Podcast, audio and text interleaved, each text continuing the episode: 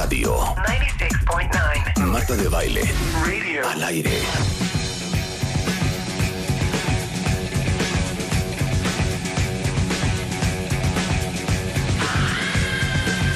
Dos de 34 de la tarde en W. Radio. Mario Guerra, déjame Ricardo, déjame Ricardo. Ahora sí no vamos a interrumpirte en ningún momento, Mario. No, no, está bien, no, vamos a platicar, vamos a platicar Bueno, ¿a quién les ha pasado? Oye, mi amor, ¿hablamos? ¿Por? o sea, lo primero es por. ¿Por? O, Oye, no. dime otra vez. Oye, mi amor, tenemos que hablar. ¿Y ahora qué pasó? Ahora vas a mí. Marta, tenemos que hablar. Ahora qué desmadre vas a armar. ¿Ay qué? ¿Ay qué? Y luego te sigues, ¿no? Sí, ahí te agarras. No se te puede decir nada. No, es que sabes que yo decía que a veces con el día a día la conversación con la pareja se reduce a todas las transacciones y la operación de la vida juntos. Le hablaste al primero, sí, ¿qué te dijo tu mamá? Comemos ahí el domingo, oye, ¿a quién le toca llevar no sé qué? Oye, Sí. ¿viste lo de las calificaciones? Sí. Güey, ¿ya hablaste de los boletos de avión? No manches, güey, hay que mandarle un regalo a tu primo que se casa.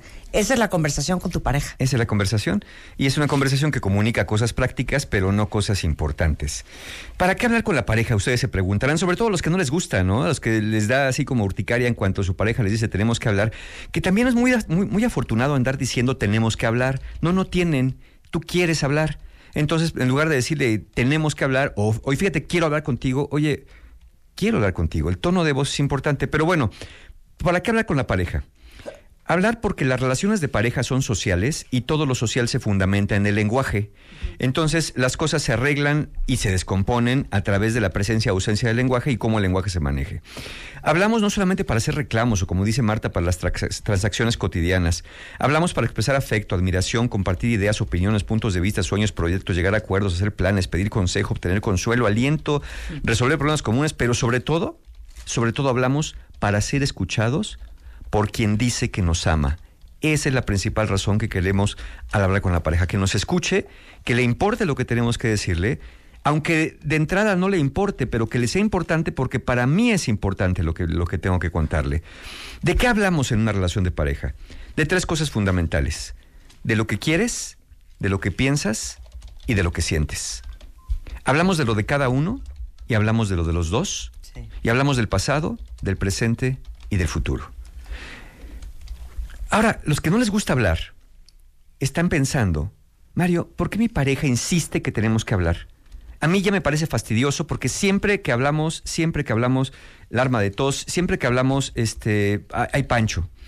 A ver, eh, ¿por qué hablar con tu pareja? ¿Por qué insiste tanto tu pareja en hablar? Primero, porque seguro algo quiere o algo necesita. Y se supone que tú eres la persona o que le puede resolver el problema, o si no se lo puede resolver, se supone que eres quien quiere escuchar sus problemas. Tu pareja insiste en hablar porque, aunque creas que ya hablaron, a lo mejor tu pareja no se ha sentido escuchado o escuchada, o no se han cumplido los acuerdos. Porque una cosa es que tu pareja hable, y otra cosa es que tú estés con la mirada al vacío, dándole el avión, y cuando te acaba de decir lo que te dijo, tú le dices sí, no, o pues no sé, como veas, o no opines, ¿no? Cosas tan simples como tu pareja te dice, oye, ¿cómo ves que me pongo? ¿Me pongo esto me pongo el otro? Pues ya lo que quieras, X, va, y da igual. Ya en esa pequeña conversación que se dio, hay un mensaje, me vales, me vale cómo te veas, me vale si tienes frío, me vale si tienes calor. Tu pareja insiste tanto en hablar y te parece fastidioso porque hay cosas que no se han hablado de cosas que han pasado. Por ejemplo, infidelidades. Por ejemplo, temas de familia política, cosas que han estado guardados. Sexo, de ese no- casi no se habla del sexo. Dinero. Y entonces a lo mejor insiste porque hay cosas que quiere arreglar.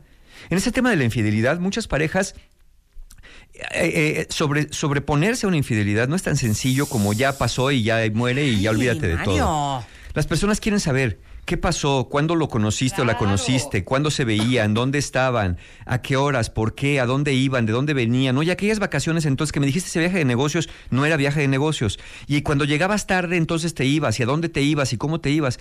Claro, las personas no, qui- no quieren contar porque dicen, yo quiero echarle tierra al asunto, pero, pero queremos saber, queremos saber en dónde estoy colocado, dónde colocaste a la otra persona y dónde estás tú ahorita. Porque lo que quiero saber es si de verdad tienes la conciencia de que esto me lastimó Y si de verdad estás dispuesto o dispuesta a que esto no vuelva a ocurrir entre nosotros. Cuando alguien dice, mira, ¿sabes qué? Ya vas a empezar otra vez, ya te dije, ¿ves cómo no lo puedes superar? Pues es que no lo puedes superar porque no han hablado. No han hablado de, de- de detalles que hay que hablar para asegurarnos que esto no volverá a pasar. Pero será, bueno, también que uno no quiere hablar porque no quieres mover. Ahora sí que moverle a la arena. Pero no quieres mover a la arena porque sabes que en la arena vas a encontrar cosas que no te quieres encontrar. Claro. ¿No? Ahora, eh, hay personas también que dicen, ah, yo ya no hablo con mi pareja. ¿Sabes por qué?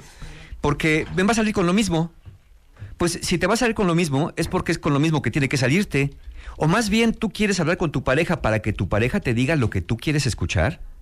Porque si te dice algo que no, no te gusta, pues eso es lo que tiene para dar. Y si no te quiere decir, fíjate, hay personas que dicen, yo no hablo con mi pareja porque ni me dice la verdad. Bueno, pues mentirte para tu pareja es lo que te puede dar. Tú pregúntate si quieres estar con una persona que te miente. Ahora, algunos de ustedes que no les gusta hablar con su pareja, están pensando, es que yo francamente hay cosas de las que no quiero hablar con mi pareja. ¿Está mal? Miren, para ustedes tengo una respuesta. No, no está mal en principio. Pero se supone que una pareja que con la que quieres compartir tu vida, también quieres compartir la historia de tu vida. Es verdad que hay cosas privadas, sí es cierto. Y es cierto que hay cosas que ni tú quieres recordar, también es cierto. Por ejemplo, abusos de la infancia, pérdidas o mala relación con tus padres. Pero si no hablas con tu pareja, ni con nadie para el caso, a lo mejor estás reprimiendo algo que eventualmente te va a estallar en la cara. Y de las cosas más desafortunadas de los que, de los que no quieren hablar con su pareja es pensar que, ¿para qué le cuento si no me puede resolver nada? ¿O para qué le cuento si no fue en su año, no fue en su daño, ni le importa? Mira, no todo en una relación de pareja, como bien dijo Marta, no todo es con una finalidad práctica, y sí más bien con un objetivo emocional, con la intención de fortalecer el vínculo afectivo. Si tú crees que a tu pareja no le afecta o no les afecta en la relación el no hablar y no contar cosas, mira, piensa en esto. Si te afecta a ti, afecta a tu pareja. Y si algo es muy importante y dices que ni a ti te afecta, entonces, si de veras no te afectara, ni siquiera lo recordarías y no tendrías necesidad de decir Claro. que no te afecta. Exacto. Hay un estudio que se publicó en el 2014 en la revista Frontiers in Psychology y dice que poder etiquetar y nombrar las emociones disminuye sustancialmente la intensidad y nos permite afrontar la situación de mejor manera. Es decir, sí, sí sirve hablar con la pareja porque se supone que es la persona que nos va a escuchar. Ahora, si ustedes piensan, bueno, entonces hay que decírselo todo, todo así, de mi primer beso, mi primer... No, a ver, no, pero hazte una pregunta. ¿Por qué no? Más bien pregúntate, ¿por qué callas lo que quieres callar? Hay cosas privadas, sí es cierto, y cosas que dices, ay, no le voy a contar mi primer día del kinder. Pues, ¿por qué no?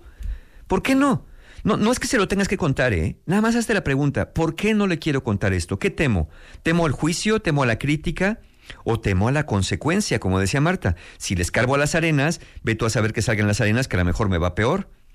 No se trata de que se sienten un día a contarse todo y a ventearse todo el pasado, pero lo que venga a cuento no debería reprimirse.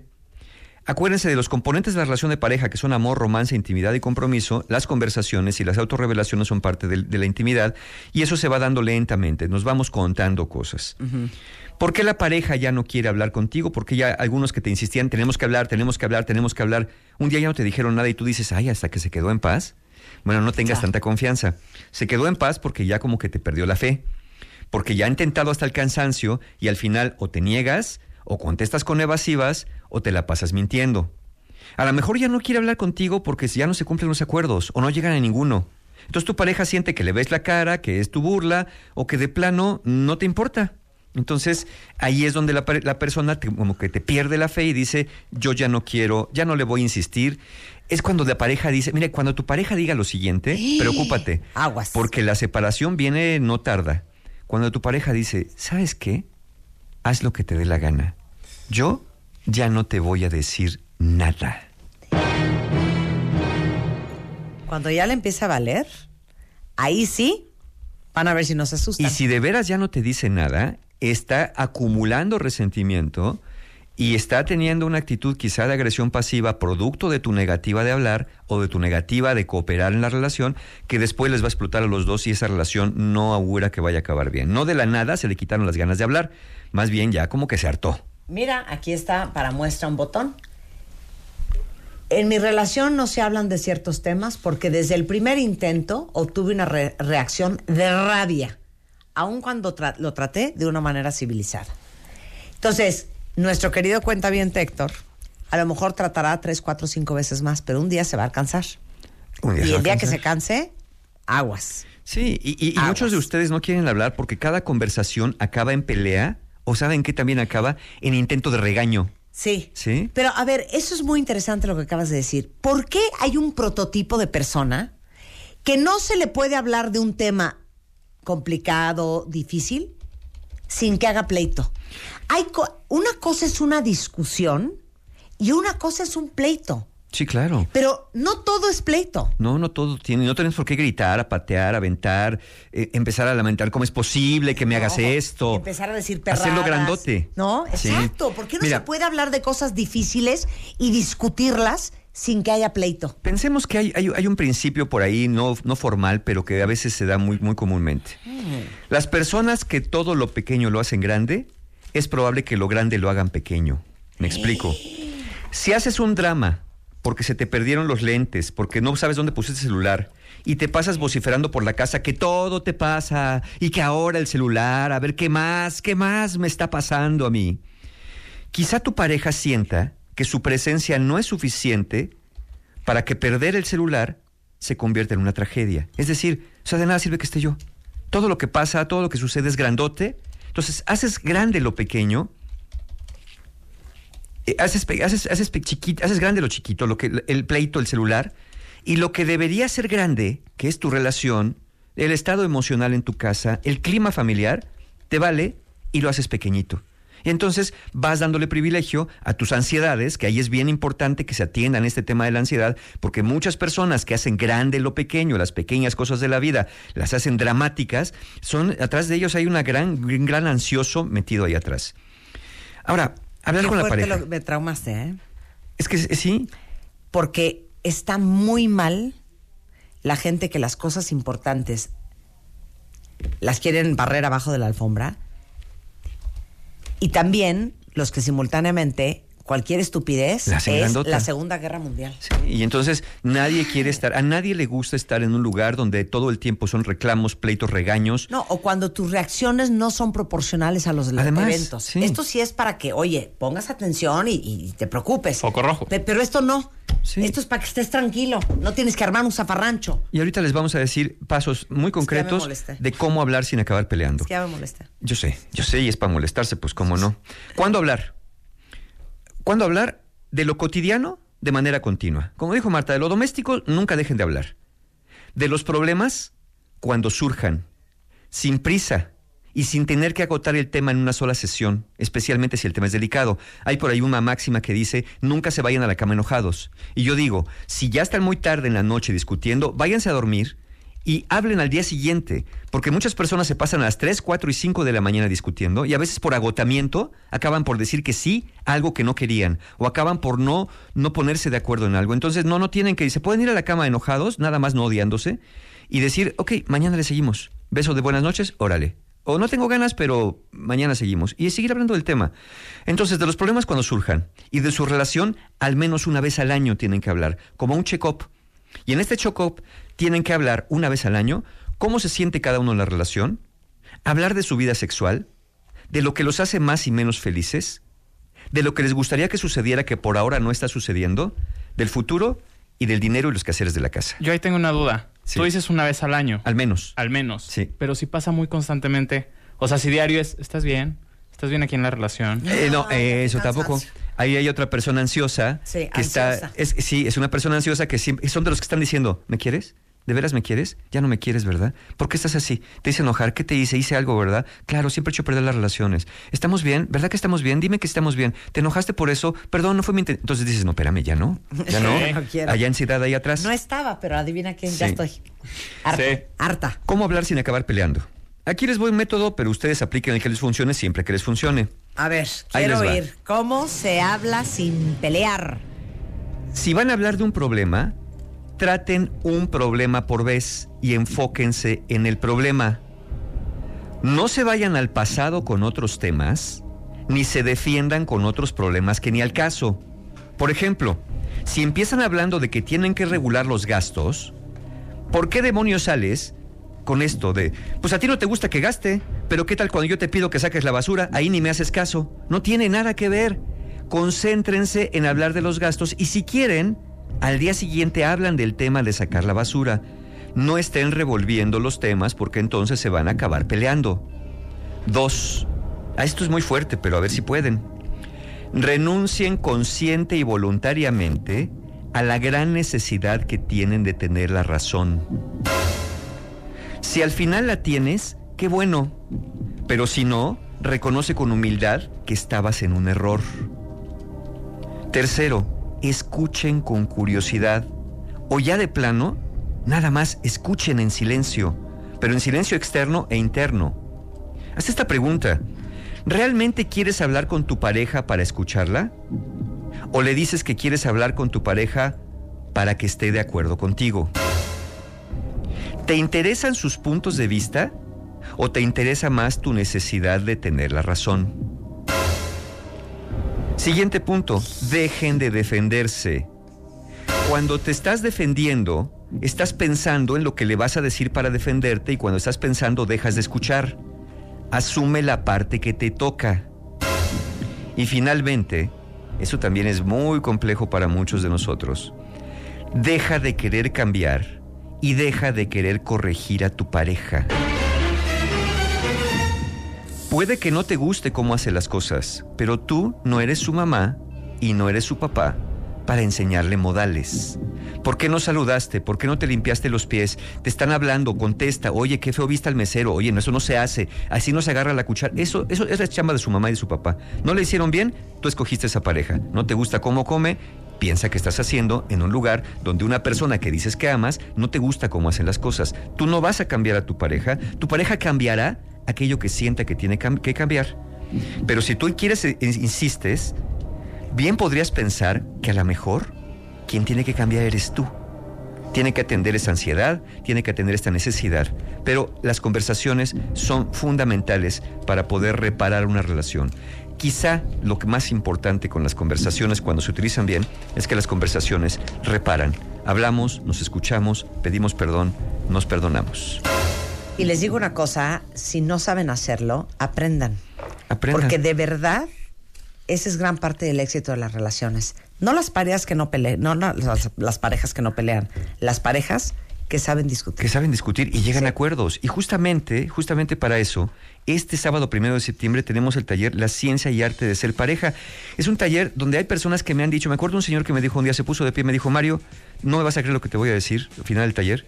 Tenía 10 años que no hablaba con mi pareja. Vivimos juntos y justo lo que decía Marta al principio, hablábamos de, la casa, del plomero, de la ventana. 10 años de no conversar. La ciencia y arte de ser pareja primero de septiembre, 2 de septiembre, libera tu mente, justamente para los ansiositos, un taller para aprender a manejar estrés y ansiedad, también fundamental para tener una relación pacífica.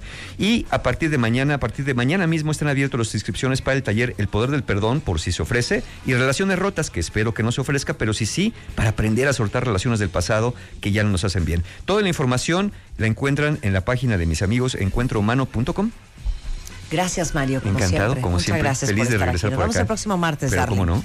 Oigan, antes de irnos, cuentavientes, como eh, para todos los que estaban por cambiar su refri, que les urge cambiar un refri, del refri del cual hemos hablado mucho últimamente, que es un espectáculo, es el Family Hub de Samsung, que literal trae una pantalla Full HD y que te avisa cuándo va a caducar eh, eh, algo que está en el interior.